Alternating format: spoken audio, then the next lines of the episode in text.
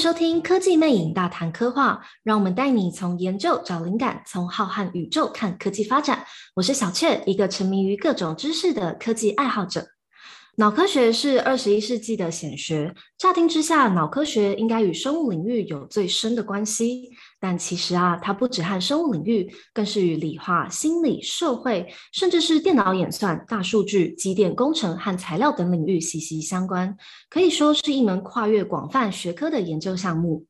近年来，随着研究方法、设备与技术的演进，我们总算对于打开大脑的黑盒子、解密人类的情感，有了更进一步的了解。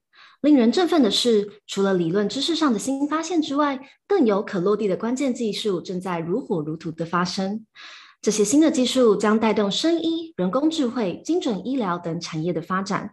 在这样的脑科学浪潮之下，我们未来的生活会因此有什么样的改变呢？今天我们特别邀请到了国立中央大学认知神经科学研究所的教授，AKA 我们本期的客座总编辑阮启宏教授，来和我们聊聊这个关于大脑探秘的有趣话题。我们欢迎教授，教授你好。你好，你好，小雀你好，谢谢主持人的开场。好，谢谢。对，非常有荣幸邀请到我们的教授，百忙之中抽空来陪我们聊聊这个专业的话题。那关于大脑啊，我们知道大脑在呃我们人们的不同生命阶段里面都扮演着关键的角色。那这一期的数位内容当中，我们也采访到了很多的专家学者，来个针对各年龄层的大脑变化做说明。这边想请教授跟我们分享一下，诶，到底年龄跟大脑的关系是什么呢？大脑的发展是，我想是全宇宙最奥妙的一个过程哈，就是呃我们打从在父母子宫内的受精卵开始。我们的脑部就有非常剧烈的变化，嗯、那这个也就是我们常常在坊间会讲到，比如说胎教或是呃孕妇在怀孕之后啊、呃、所服用的食品跟药物是要特别小心的，因为呃在受精卵内在子宫内它的发展是非常迅速，而且呃一不小心就可能出差错，造成脑部发育的问题。或是不正常的情况，也会造成一些遗传性疾病的产产生。那在这个短短的不到十个月的时间内，其实大脑已经有一个从一个像原子笔一样的一个神经管开始长，然后长到一个成型的大脑出来。那这个成型的大脑到了出生之后，其实还是在做很剧烈的变化。比如说小朋友啊、呃，几个月的时候，他的视力其实是呃发展还没有完全，所以他靠的可能是比较更原始的感觉，像嗅觉等等的，或是触觉等等的。所以呃，其实我我们的视觉是比较慢，在发展上面是稍微慢一点。出生之后，呃，嗅觉的嗅觉皮质它其实是很靠近呃我们的，就是很靠近我们的鼻子。它是唯一不不需要经过视丘的传导就可以直接到脑的啊，所以它也是跟我们的原始的大脑，就是我们生存像呃我们的吃喝拉撒睡相关的啊这些啊边缘系统啊是很有关系的，所以它是很原始，所以嗅觉在出生的时候其实是蛮敏灵敏的，嗯，那视觉的话在后面的呃。后面的发展的事情才会慢慢慢慢的展展开，那这我说会慢慢的也是可能是一两个月、三个月左右，它就会可以哦、呃、完成的，对。哦，所以听起来视觉的发展其实是比较复杂，也在整个胎育胎儿的发育过程中偏后期的一个稍微慢一点，稍微慢一点，哦、稍微慢一点，对。这边我其实有在看相关资料的时候，发现，在怀孕的时候，妈妈的一些可能压力变化也是会影响到大脑发育的，是。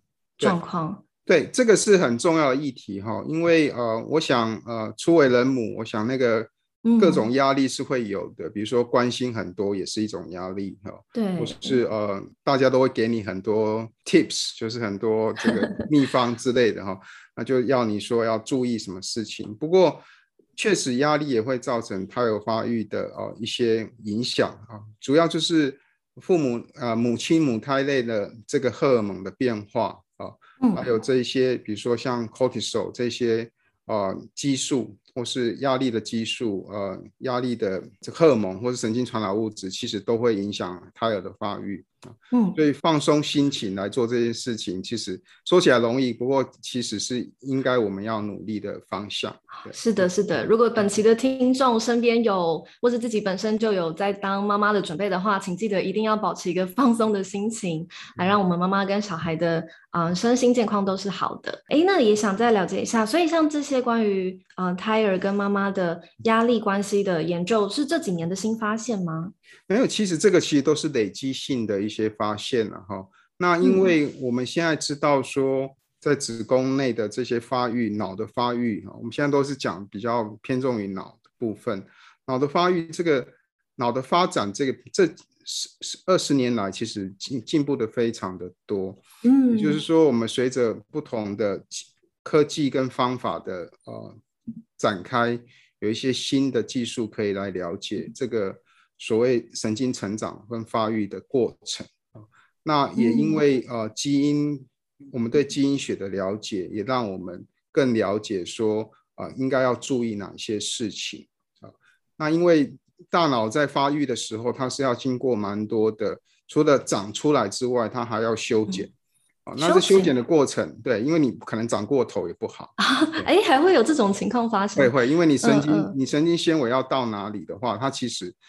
这个基因就是一个呃，你的蓝图，你要怎么发展，嗯、你要照这个发展。所以有一些为什么就你刚刚主持人刚刚讲到的压力啊，或是药物啊，或是一些比较特别的食物要避免的话，这个部分就是说避免它去诱发它太过的成长，或是抑制它该有的成长。哦，啊，所以这个其实是很很巧妙、很奥妙的啊。就是我刚刚讲，可能是最神秘的一个过程。对，真的真的，所以不只是基因，也包含不只是先天啦，还有很多后天性的原因。先天跟环境跟跟外在的因素都要考虑进去。那再往后的话，大脑的变化又会是哪些呢？大脑变化也是非常的快速的哈。那、嗯、呃，有一些比如正子断层扫描的研究告诉我们说，呃，正子断层扫描其实就是在测量这个。人脑或是每一个个体，你的这些组织，它消耗这个葡萄糖的这个量，哦，嗯嗯嗯，所以它是一个蛮好的一个方法来量测说，哎，幼儿在发展的时候，啊、呃，他们的脑的代谢的情况是如何？啊，那这个代谢的情况如何？我们过去的研究发现，就是说，呃，他在一岁到两岁的时候，他大概是我们成人的。他的代谢量，就葡萄糖的代谢量，大概是我们成人的好几倍以上。OK，所以他是在做很多我刚刚讲的，在生长、在修剪，然后再做一些 微调。对，我们叫 pruning 啊，就是在修剪。OK，啊，就是像、嗯、你可以把它想象，就是说一棵小树在长啊。它刚开始的时候，其实都是啊树叶会很多。OK，那这个树叶就是我们讲的。我们的所谓的灰质的部分，也就是我们神经细胞、神经元所在的地方啊。那小时候大概零到这个呃五岁六岁的时候，这这这一段期间，其实他的神经元长得是还蛮快的。OK，嗯，那在这同时，他也进行了一些修剪。OK，那举一个最明显的例子，就是说，你可以想象，不管是你是呃。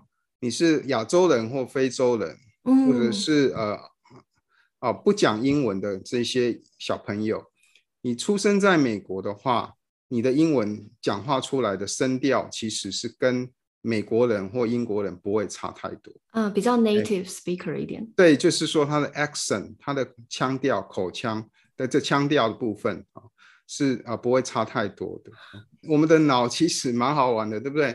我也不知道说我会出生在哪里。可是我到了那边个那个地方的话，嗯，我就会把这个语言学得很好，就是你的 mother tongue 啊，你看你母亲讲什么，你大概就会知道。你的 net 就变成你的发音，或是你的文法，或是你的讲话的方式，就比较像 native speaker。不管是或者是美国人到台湾来也是一样，他讲话，啊，他就是长得西方的样子，他讲出来的话就是字正腔圆的这个台湾话或者中中文这样子。那这个是。那这个就很巧妙的地方，说脑好像就是一个还没有被形塑，刚出生的时候没有被形塑的一个呃一个很棒的、很棒的一个很有弹性的一个机器啊。那呃因为他接受了一些这个外在的刺激之后，他就会去把他会常用到的这一些神经元留下来，不常用到的、不常用到的可能就被修剪掉。举一个最著名哈，也是最明显的例子啊，我们通常都会有点觉得说日本人的英文不太好了解，不太好听懂。OK，嗯，那呃，一个很主要的。其实我在国外念书的时候，别人觉得我英文不太好听懂啊，哈，这个是我们 说有日本腔或台湾腔哈。那一个很主要的一个原因是说，我们对于 R 跟 L 这两个音，或是日本人特别明显，R 跟 L 其实是分得不太清楚的啊。那你就会好奇说，那日本人是从小就听没办法分辨 R 跟 L 吗？还是说是长大之后才才没有办法的呢，所以呃，心理学家、实验心理学家就做了一个蛮聪明的一个研究。你们猜要怎么做？就是说，呃，我小朋友婴儿，我几个月，我怎么知道你听得懂 R 跟 L 吗？好问题耶，我猜猜看。好，你猜猜看。嗯，R 跟 L 就是。可能分成对照组吧，是不是有一组的生活环境里面可以听到 R 跟 L 的发音，有、嗯、有一组没有？哦、会像这样吗？这是，这是一个做法。对，那环境你刚刚讲、嗯，因为在日本的日文里面并并没有 R 跟 L 的分分别，嗯、变 L，所以，那我们就会好奇说，那到底是几个月之后，或是几年之后，他没办法分辨呢？所以呃，认知神经科学跟实验心理学家他们就做了一个很。我觉得是非常聪明的实验哈，嗯嗯，那呃，他们做的就是说，让小朋友就是小婴儿哦，那婴儿，因为婴儿不会回答你听得懂听不懂，对不对？嗯，所以刚刚主持人这个问题就会说啊，那我们要怎么测量他听懂或听不懂，对不对？嗯嗯嗯。好，那所以我们就会去善用我们脑的一些特质，因为脑就像一个很大的一个迷宫一样，那我们要把它找出规则来，在哪一个部分呃，我们可以找到我们可以突破的点。OK，所以呃，科学家、认知神经科学家他们就做了一个事情，就是说，我们知道说我们的脑都会发出一些讯号，那最好量测、最容易量测的就是我在你的头皮上放一些电极，它可以侦测到非常微弱的电讯号。那这个电讯号是因为你脑的呃神经元、神经细胞。啊、呃，共同激发出来的一些频率，嗯，一些电波是不是？对，就是脑电波，嗯、脑电波，我没有错。那呃，这个脑电波，呃，一个很好玩的特征就是说，比如说，我就用呃一个例子来讲，我就讲啵啵啵啵啵啵啵啵啵啵啵啵啵啵啵啵啵啵。好，我们啵啵我们会分嘛，对不对？好，那啵跟 p 哈，就就是不一样的。那这个不一样的讯号，有一个 per 一个比较少出现的讯号，再一个常出现的讯号。这个少讯少少出现频率是比较小的这个讯号一出现的话，你脑波就会产生一个变化。那这个变化我们叫做啊啊 N four hundred，就是 N 四百啊，就是说它是一个呃负向的坡，负向的坡哈。嗯。那这个这个例子就就不管你是婴儿。或是成人，你都会有这样子的。他假设你跟 b 跟 p 你分不出来的话，你就没有这个讯号。哦、okay? 啊，你你应该可以举一反三，就是他们就是用这个方法有知道这个例子之后，你就知道他把这个 b 跟 p 改成 r 跟 l。日本的婴儿其实在三四个月的时候，他都还听得出来 r 跟 l 的差别，因为他有 n 四百这个脑波。OK。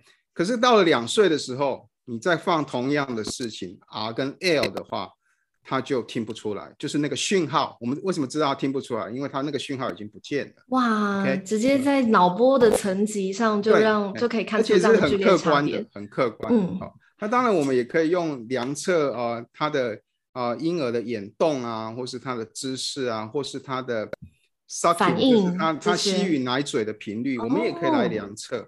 哦不过这个我刚刚讲这个研究，其实是用脑波直接就可以把它找出来的。因为小朋友搞不好他也不可能不小婴儿他也不太可能乖乖坐在那边哈、嗯、吸奶嘴，可是用脑波我们就可以把它找出来。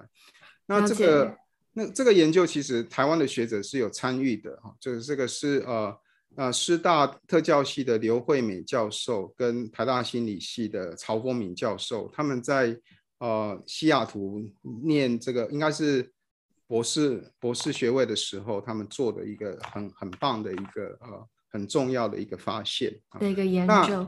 对，那我们我们就知道说，哎，其实在这个零到六岁，我们把它拉零零到四岁好了哈。这个段时间其实脑的变化是非常的剧烈，非常的剧烈啊、嗯。那呃呃也非常的这个重要啊。那就是你那个环境会去形塑你的大脑的发展。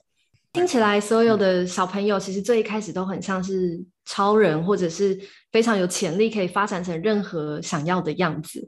没错，但但是过了这个阶段，哎，那比方说像我们现在很多人都有学语言、学英文、嗯、学第二外语很痛苦的这个烦恼、嗯，那我们是不是可以知道这个呃理论之后，就可以安慰自己说，好，我现在学不好是正 常的。你还是可以学得蛮好的啦，哈，只是说你的、哦、你的你的腔调不会像外国人一样的字正腔圆，在讲英文的时候，或讲法语啊，或是讲德语。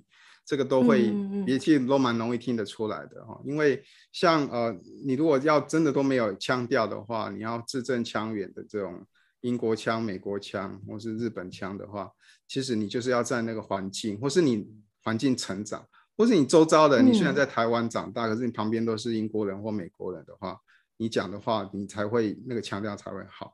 可是到了一定的年龄之后，嗯啊、呃，我们还是可以学习，我们的我们的英文能力都还算不错啊、哦，都还是可以。各国人，嗯、可是随着年龄增长，当然你的这个可塑性会降低了哈、哦，这个是没有没有疑问的。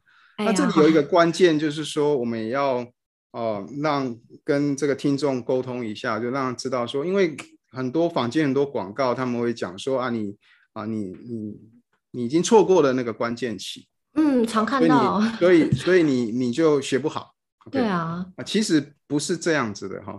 那这个关键期哈，我们后来我们神经科学家或是认知神经科学家，我们就把它改了一个比较中性而且比较客观的名称，叫做敏感期。敏感期，敏感哈，sensitive period，not critical period anymore。OK，那 sensitive period 的敏感期的意思是说，你在这个这个。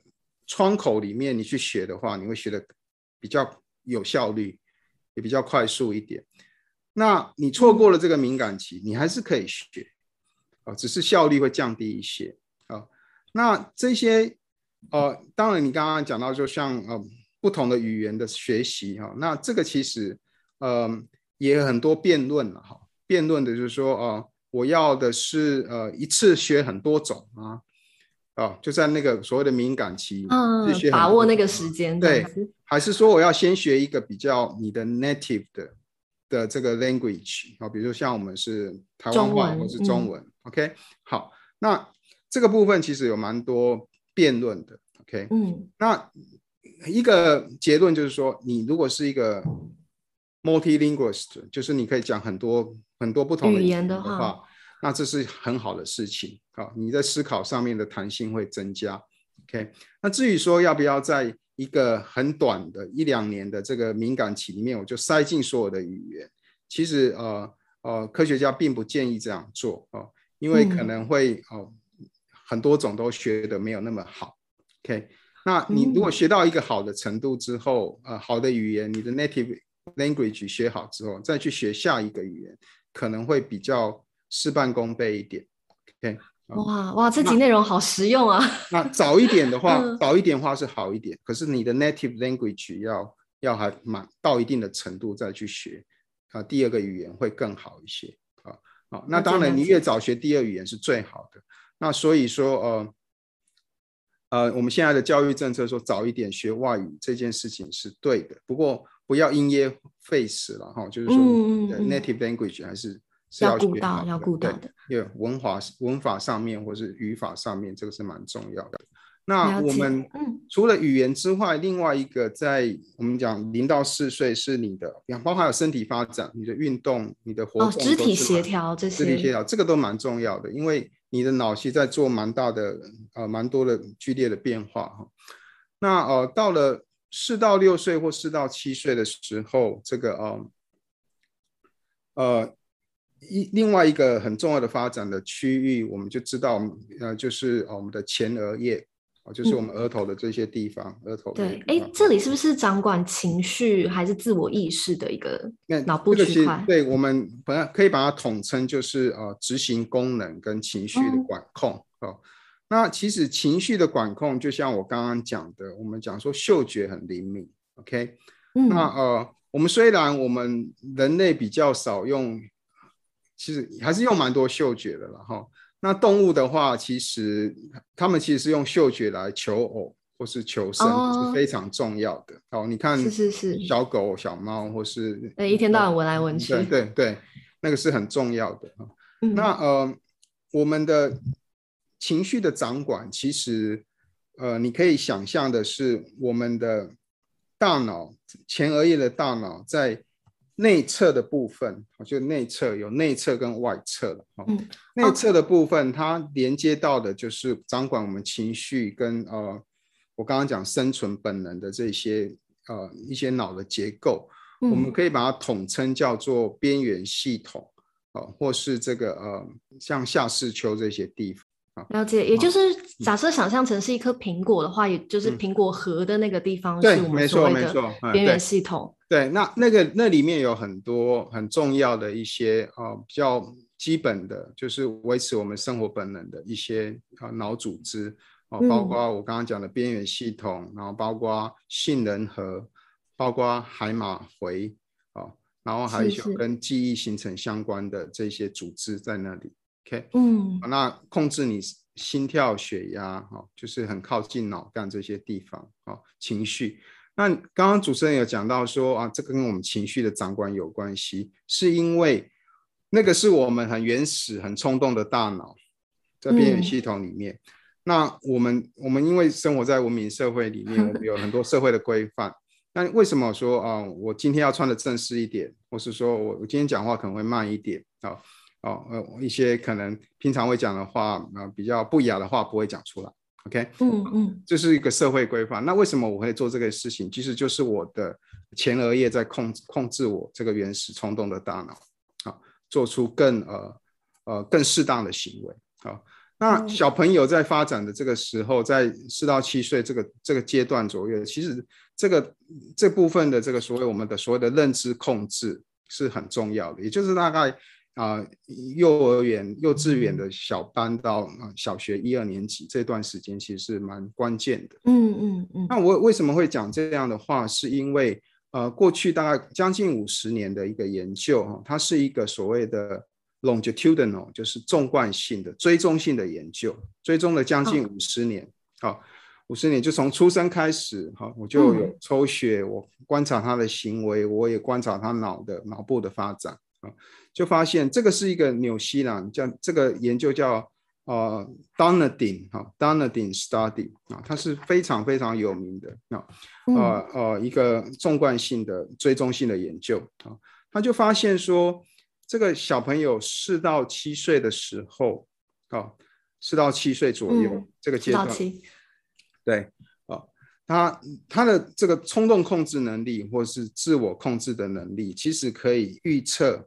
或是可以影响啊，因为他们后来已经追踪五十年了，居然可以预测，可以影响到他三十年后或四十年后他的健康状况，OK，他的社经地位，OK，甚至他的婚姻状况，或是说他会不会有药物滥用或物质滥用的情况啊？哇，这根本就像算命一样吧？对，这个比算命 准很多，因为这个是呃，这个是经过了将近五十年的研究做出来的。因为这些人就是活历史哈，因为他从小时候就开始被追踪，对，一直被追踪，有数据，一千年哈，一千呃不是一千一千个人，一千个人，OK，嗯嗯，一千个人然后被追踪这样子，那所以你可以看到说，他四到七岁的时候，他就看到说我可以用一些测量的方法来量测说，呃，他的自我控制能力或是认知控制能力怎么样子，好，那我们可以把它分成五个等份。那你就发现说，第五个等份是最好，第一个等份是最差啊。这是不是像是呃，从最嗯认呃控制能力最差到控制能力最好的五个等级？把它分成我的五个等百分、嗯、百分几分数好了哈，百分比分数，嗯、我们讲的百分比分数。那你就发现说，这个呃，在那个最好的那一层的那那群人哈，二十、嗯，最好分成五个等分都二十 percent 嘛哈，嗯，那个最高的认知控制能力最高，在小时候四到七岁认知能力最好的那二十 percent，他们的社经地位在这一千人都是最高的啊，他们的财富也是最好的。正相关，他们对正是正相关，是很漂亮的正相关啊啊！那呃，你在心理学研究很少看到这么漂亮的正相关，不过它也追踪了三四十年，快五十年，所以它是很值得相信的啊。然后它的这个呃也不会有药物滥用，甚至他们的婚姻情况啊，就是说我们他们的研究就看到说，他们单亲成为单亲父母的这个机会啊，那在这个前百分之二十的。这些这些人他们是会比较少的，OK，嗯，好，那我们怎么来测量呢？一个最有名的实验哈，这个是很类似的一个实验，就是棉花糖实验啊。对，我刚刚其实就很想问棉花糖，对对对，对对对，其实跟棉花糖实验是有一些关系的啊。嗯，那棉花糖实验要测的，我想大家听众应该都知道棉花糖实验。棉花糖实验就是说我呃这个实验的进行方式是这样子的。我请小朋友坐在实验室里面，然后实验者会给他一颗棉花糖放在他的桌上，他跟这个小朋友只是说：“我出去一下，我出去办一点事情，等我回来的时候，你这个棉花糖你还没有吃的话，我就再给你一颗。嗯，可是你吃的话，我就我就你就没有第二颗了，这样子。嗯，那你就会看这小朋友非常非常的挣扎，对，好，非常非常挣扎。那如果是三四岁的话，搞不好他。你还没讲完，他就拿起来吃的，嗯，很有可能是他的。OK，五岁六岁就开始会挣扎，就是说啊，我等一下好了，好，等一下我看看。嗯、那我们就去可以测量，他说延这个所谓延缓延迟享乐啊，对延对延缓酬赏然后或者延迟享乐的这个能力是怎么样子？那更好玩的是说，呃，他们后来做了一些实验，就是我如果两个小朋友坐在一起，OK。嗯那他们的互动或是他们的这个呃互相的影响就特别的有趣。比如说，我们如果放一个四岁跟一个六岁的小朋友啊，嗯啊呃一对姐妹好了，我们这样讲啊，那妹妹就会讲说啊，姐姐我们赶快吃，我们一起吃吧啊。那姐姐就会影响，对，姐姐就会姐姐会就可能搞不好就拉住她妹妹的手，等一下我们等一下，等一下再吃。那你会看着妹妹就一直踢着那个桌角，就是她忍不住啊。嗯，所以这种 social 的 interaction 也是非常重要的。好，这种就是说 social interheading 好，嗯，那他们就发展了一些类似这样子的一个呃 program 哈，就是一些教育的方案，就是说由大的来带小的，会来帮助这个小朋友的发展。好。他们有一节有一个有一个 program 叫 Body Reading 啊，就是小大、嗯、大姐姐带着呃小小姐姐带着小妹妹去念书这样。我超酷的，对对，嗯、类似这样子的 program 是可以进来的，就是说我们就可以知道说哦、呃，怎么样去啊、呃、帮助这些小朋友在发展他的我们刚刚讲前额叶这种操控情绪跟延缓酬赏的能力啊、呃，来达到呃我们希望说他。之后再遇到类似的情形的时候，他已经呃有能力来啊、呃、对抗这个可能诱人的诱惑哈、嗯、的棉花糖这样子。那个棉花糖啊，这这现在可能是 iPhone 啦，或是其他的这个 电子电子产品啊，所以那些东西哈，这个非常的时事。对，这个随着时代会有所转变。那我们在。比如说，呃，父母父母们在教育小朋友的时候，其实也应该要知道要投其所所好哈，嗯、因为棉花糖搞不好对他一点吸引力都没有。哦棉花糖只是他当初用来做实验的工具。嗯、那这棉花糖可能是一个呃，这个火柴盒小汽车，或是 Lego 乐高的积木这一些东西哈。嗯、那这些东西其实是比较中性的，哈。其实是可以比较中性的去使用它，可是你电子产品，我就会有一些保留，OK？哦，因为电子产品，我刚刚讲说，你的脑是在做很剧烈的发展，甚至到像主持人你这样的年纪，脑都还有很剧烈的变化哈。哦，真的吗？我还有机会这样子？有有有有机会，我等下会讲。太好了，太好了，等下会提到啊。那呃，像这个电子产品，因为它是它是会。放这个光的嘛，哈，啊，不管是蓝光、黄光，或是它其实都是一个光源，哈。那小朋友的视觉系统，或是他眼睛的发展，到呃到青少年，其实都是比较所谓 vulnerable，就是比较受容易受到伤害的，脆弱的。对，那所以像嗯，像美国的这个小儿医学会，他们就建议说啊，这个三到四岁、四岁以前的小朋友，或甚至五岁、六岁之前的小朋友，他们一天使用三 C 的产品，应该不要超过三十分钟或一个小时。OK，嗯，那其实我们现在到餐厅吃饭啊。呃为了不让小朋友吵闹，就丢一台 iPad 或是那一台那个呃 i 就一台手机啊 mobile phone 就就好了哈。其实这是蛮不好的哈，蛮不好的哈。那当然小朋友会好奇说，因为你爸妈都一直在看手机，他也想要看的是什么？会模仿对啊，对对。所以比较好的方式是说，呃，如果说你很有心要带你的小朋友的话，其实比较好的方式可能就是我刚刚讲的，带领他们阅读或是玩玩具。就是很很传统的玩具，然后比较有创意的玩具，或是带他们做运动。OK，嗯，那啊，我想再问一下，所以电子产品，所以不不代表小朋友沉迷玩游戏这件事情是不好的，只是电子产品的电光、声光效果这些对小朋友的大脑发育是比较负面的。对对，尤其是还没有大脑还没有发展很完整的这些小小朋友们。对，嗯嗯，那呃，我想。我想电子产品可以有非常正向的哦，它很多益智游戏，嗯、很多教学，尤其在这个越来越多、哦、这个疫情或后疫情时代是越来越多啊、哦。那其实我们在学习的过程当中，那它是一个很好的工具，可是只是要善用它，要善用它哈、嗯哦。那呃，过早的接接受太多的这种声光刺激，或是呃嗯。呃是，其实对大脑其实比较没有那么好，OK，尤其是他们脑还在做很大的发展，嗯、很很剧烈的发展的时候，OK，嗯，那其实我们在刚刚讲到讲啊，注意力或是认知控制啊，或是情绪控制的时候，其实我们现在现代人的这种注意力的这个呃长度其实都变短了，完全同意。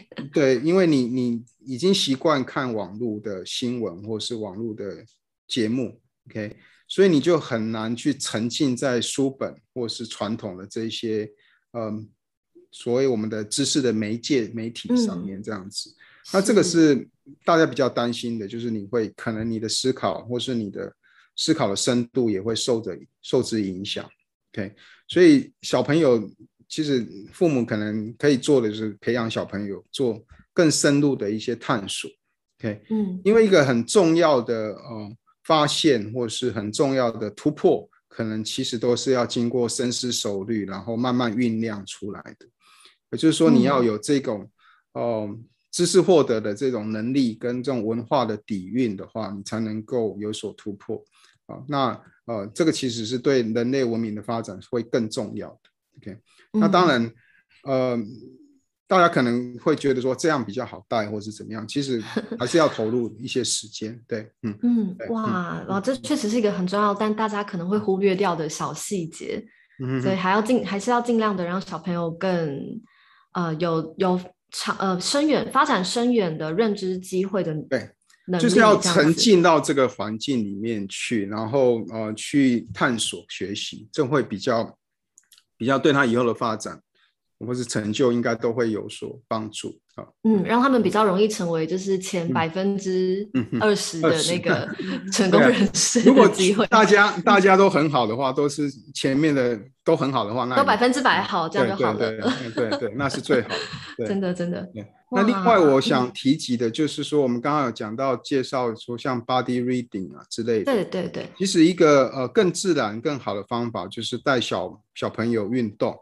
嗯，那这个运动的部分，我其实呃，我会建议就是有一些 social，有一些社交，或是有一些社会互动的小朋友互动的。社会互动就是团体，比如说叫团队团体的运动啊、嗯，比如说你可以啊、呃、踢足球啊，你可以啊啊、打排球、打篮球，或是这种啊哦、嗯呃、有跟有跟人家稍微有一些社交活动的这种互动的哈。嗯嗯比如说以以这个呃，他因为这个团体的活动里面，团体的运动里面都有一些规则。对，哦哦，因为规则，所以设规则。对，而且那个规则的掌握，其实有时候是非常微妙的。嗯。Okay, 非常微妙的哈。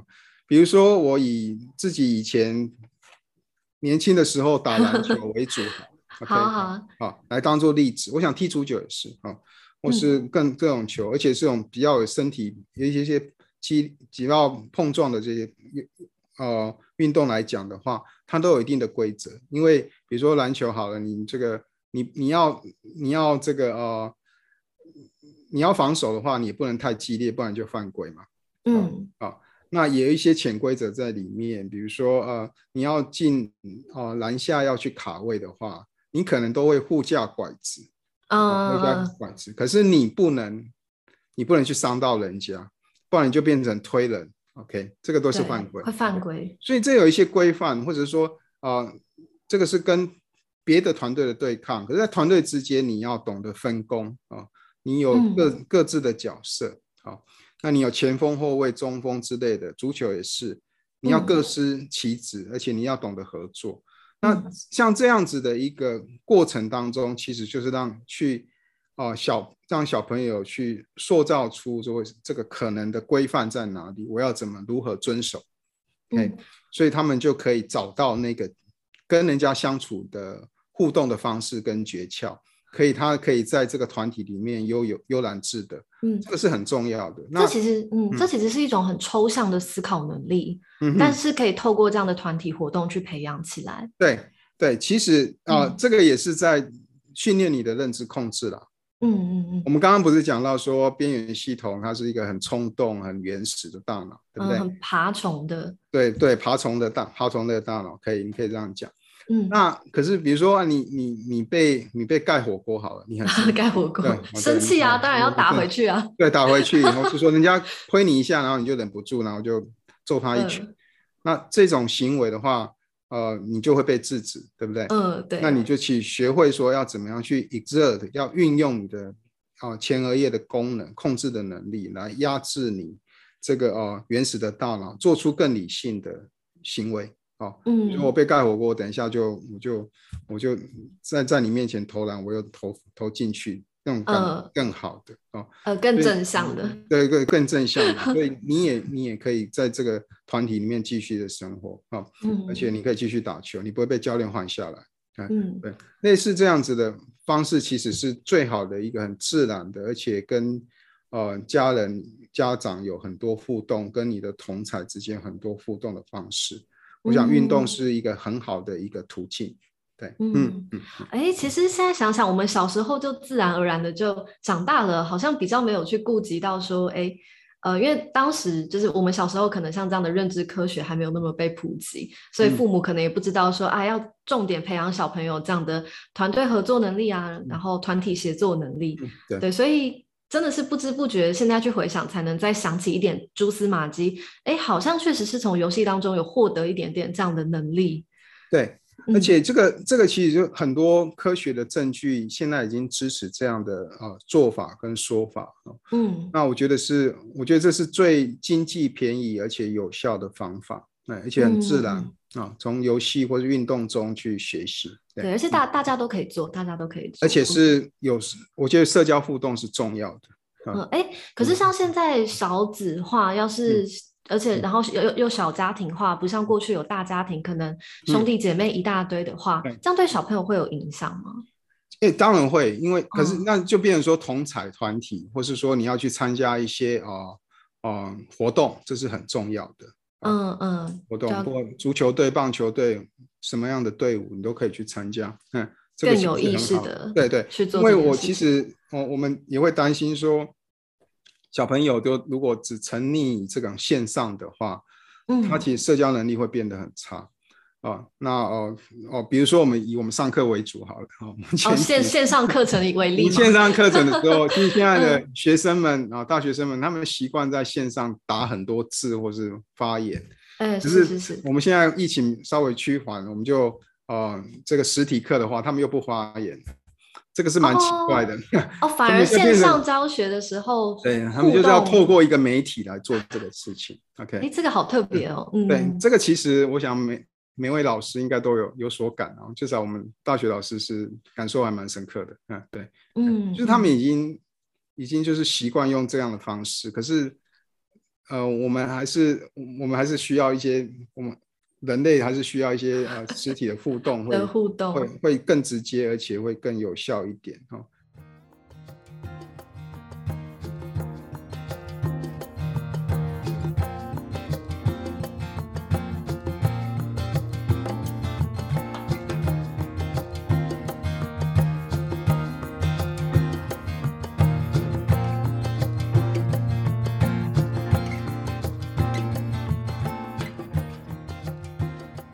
感谢大家的收听。接下来呢，科技魅影每季都还是会继续规划新的单元，配合数位网站的内容，每季推出二十分钟的 James 说科技，还有四十分钟的大谈科话，也就是像今天一样的对话式内容。如果你也热爱科学新知，请务必上网搜寻科技魅影，锁定我们每一季的新企划。那么今天的 Podcast 就到这边喽，我是小雀，我们下次再见，拜拜。